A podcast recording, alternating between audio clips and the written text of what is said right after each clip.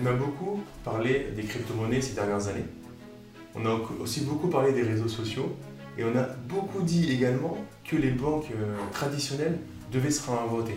Et on voit qu'elles ont énormément de mal à se réinventer. Et malheureusement, euh, par rapport à ça, elles vont vers des heures beaucoup plus noires si elles n'y arrivent pas.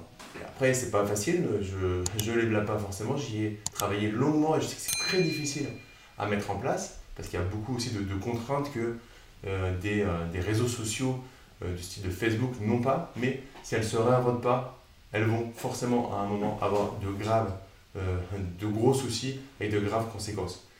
Et ce qui est marrant, c'est que euh, les crypto-monnaies, euh, l'influence des crypto-monnaies, la pression d'un Facebook a pas entraîné forcément la réaction directe de, des banques privées, mais a entraîné une réaction des États. Et ce qui est fou, c'est que ce n'est pas les banques privées, du coup, qui ont, se sont dit qu'ils allaient se réinventer, et c'est les États qui, en voyant en fait, euh, des Facebook, des crypto-monnaies, se sont dit qu'ils avaient besoin potentiellement de se réinventer, qu'ils ont eu peur. Mais la peur leur a permis de réagir et euh, de commencer à étudier euh, des monnaies digitales de banque centrale. L'euro numérique, c'est la nouvelle idée de Christine Lagarde et de la Banque Centrale Européenne. Une monnaie purement virtuelle qui pourrait être utilisée par vous comme par moi via notre smartphone. Quelle différence avec les euros sur votre compte en banque? Eh bien déjà, les transactions seront plus rapides, voire instantanées, et ne nécessiteront aucun règlement interbancaire comme c'est le cas actuellement. Plus surprenant encore, cet euro numérique permettrait à la BCE de voir ses politiques monétaires directement parvenir aux citoyens et se passer totalement des banques privées, pouvant ainsi, selon les mots de la BCE, stimuler directement la consommation des ménages et les investissements des entreprises. En clair, un possible bouleversement à venir de la monnaie, accéléré notamment par le Covid-19.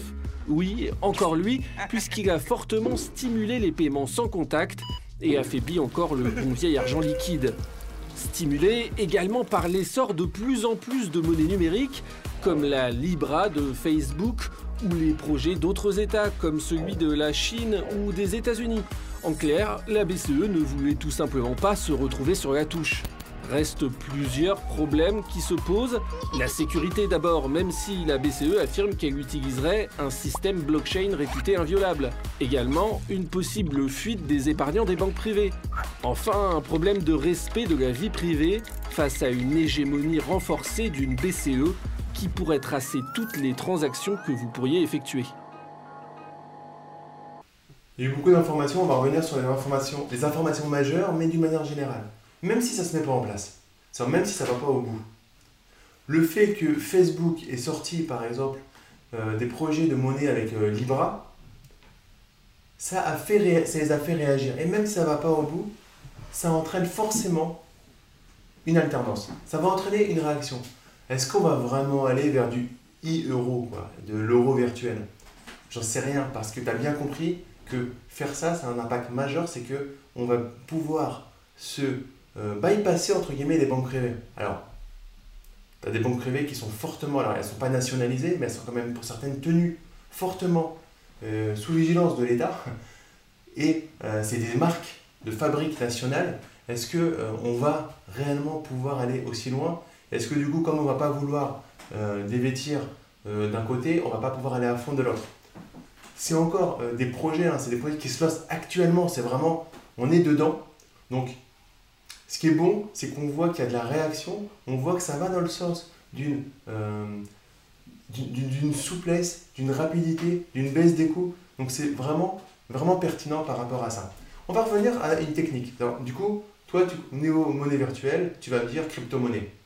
Donc, la crypto-monnaie ou la monnaie virtuelle des banques centrales, euh, il y a un principe de blockchain derrière. Mais pas le même tout à fait. Il y a des niveaux de blockchain qui sont euh, sensiblement différents.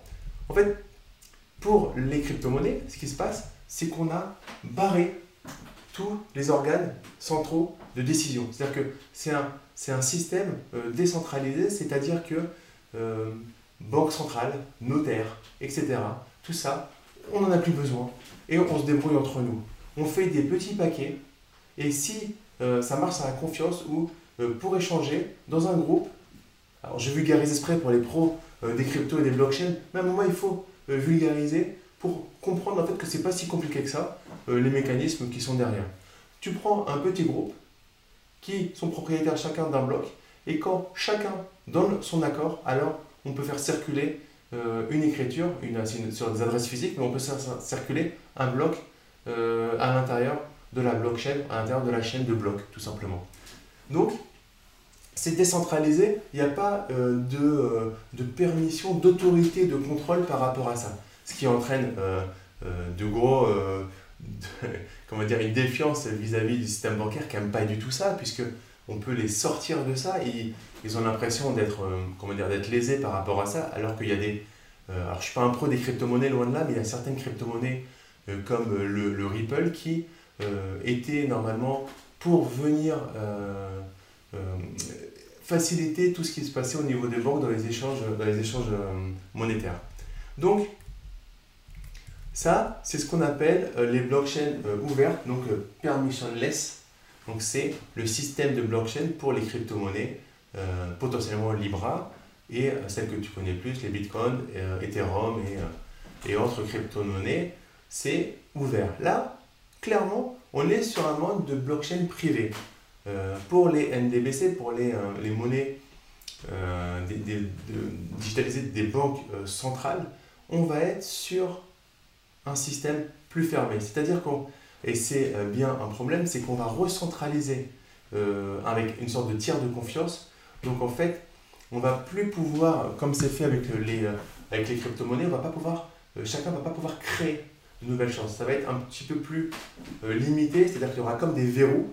Et en fait, tu auras un accès en lecture, mais pas en écriture d'une certaine manière sur les blocs. Donc tu pourras faire circuler ces blocs-là, pas en créer de nouveaux, et avec une régulation euh, par preuve d'autorité, hein, une, régulation par la Banque centrale elle-même. Donc, ça retire un petit côté sexy, un peu, on va dire, euh, euh, tu sais, comme les adolescents qui sont un peu en rébellion. Les crypto-monnaies, c'est vrai que c'est la rébellion. C'est voilà, on n'a plus besoin de système de régulation, on se régule tout seul. Là, clairement, tu penses bien que quand ça vient des États, ils ne vont pas admettre ça. Donc, on a un petit niveau en dessous. Donc, c'est ce qu'on appelle des blockchain permissionné. Et euh, du coup, ça va, euh, ça va quand même euh, accélérer les échanges, mais on revient avec un niveau de contrôle. Alors, on aime, on n'aime pas, encore une fois, moi je te parle de la technique par rapport à ça. Ce que je trouve énorme là-dessus, c'est que tous les, les, plus grands pays se, sont, se sont lancés dessus. donc il y a la Chine et y a, qui, qui, est bien en avance là-dessus. Mais la plupart des, des, pays voilà, se lancent là-dessus. Et ça, pour nous, pour moi, c'est vraiment une vision 3.0 euh, euh, des États, des banques centrales, et c'est bon pour l'avenir. C'est comme un petit peu euh, une cure de, jeunesse, et pour avoir vécu de près le système bancaire, si on met une jeunesse à ce système-là, on va tous y gagner. Et on voit également que de toute façon, on, va y aller tout droit, parce que pendant le Covid, pendant euh, le, confinement, le Covid, etc., toute cette partie-là qui commence à durer et qui va peut-être durer encore longtemps, en fait, il y a eu, euh, il y a eu les Français, mais euh, qui ont boudé l'espèce. C'est-à-dire qu'on a plus utilisé les monnaies scripturales, scripturales pardon, et les monnaies fiduciaires, l'argent sous forme espèce a été, a été boudé. On nous a fortement conseillé de faire le paiement sans contact, etc. Donc, on est en train de se passer au fur et à mesure de cette monnaie espèce et du coup, c'est euh, comme euh, les, si on ouvrait les bras à ce genre de monnaie euh, virtuelle, de ce qu'ils appellent de e-euro. Alors, est-ce que ça ira au bout Honnêtement, j'ai plutôt des doutes sur le fait que cette première version y aille au bout, c'est-à-dire que ce ne soit pas juste un effet de mode pour contrer un Max Zuckerberg qui, qui, clairement qui peut déséquilibrer fortement l'économie si on le laisse tout seul faire son Libra avec le nombre d'utilisateurs au niveau mondial euh, de Facebook. Ça, c'est clair. Donc, au moins, ils réagissent et c'est vraiment euh, plutôt une bonne chose. Je voulais te, te, dire un dernier, un dernier truc qui m'a vachement surpris. Donc, euh, comme je te dis, la Chine est vraiment à fond là-dedans. Et au niveau, au niveau européen, le premier pays qui est vraiment là-dedans, qui, qui s'est lancé dans cette devise digitale, c'est pas la France, c'est la Lituanie. J'étais super surpris de, de, de, constater ça. Et c'est aussi la force, je pense, de, cette Europe multi, multi-État, c'est que du coup la Lituanie, on ne dirait pas forcément que ça serait... ah, c'est pas la on entend toujours parler de France-Allemagne, mais là on est sur un projet, on voit, avec une certaine agilité, et on a des pays peut-être novateurs qui vont nous aider à être dans ce jeu, parce que là, on parle au niveau européen, pas au niveau français. On a besoin d'être au niveau, si la Chine, si les États-Unis euh, s'embarquent là-dedans, pour pouvoir être, euh, être là au moment où, ça, où, où il faudra et faire avancer l'éléphant euh, du système politique, du système économique, du système monétaire. Et honnêtement, c'est vraiment un challenge énorme pour avoir travaillé dans les services de crédit, de conformité. Honnêtement, si on arrive à les faire bouger et à faire valider ça par des, par des organes de, contrôle euh, au niveau des banques centrales et aussi des banques privées, parce qu'à un moment, elles vont être obligées, les banques commerciales, de rentrer là-dededans. Alors là, ça sera vraiment chapeau. Et merci Marco, parce que ça sera un peu grâce à toi qu'on aura fait bouger tout ça. Et, c'est top, on voit bien que qu'on reproche à ces jeunes en fait d'être dans, la, dans la provocation, mais c'est parce qu'on est dans la provocation qu'on fait avancer aussi les générations qui se sont reposées longtemps sur leur laurier. Donc euh, moi je suis vraiment ravi de ça. Alors ok, il y aura sûrement un, euro, E euro, V4, V5, V6 et que c'est pas le premier projet qui va accoucher d'une monnaie virtuelle qui sera utilisée par tout le monde, mais déjà c'est un premier euh, changement qui est pour moi euh, vraiment au top.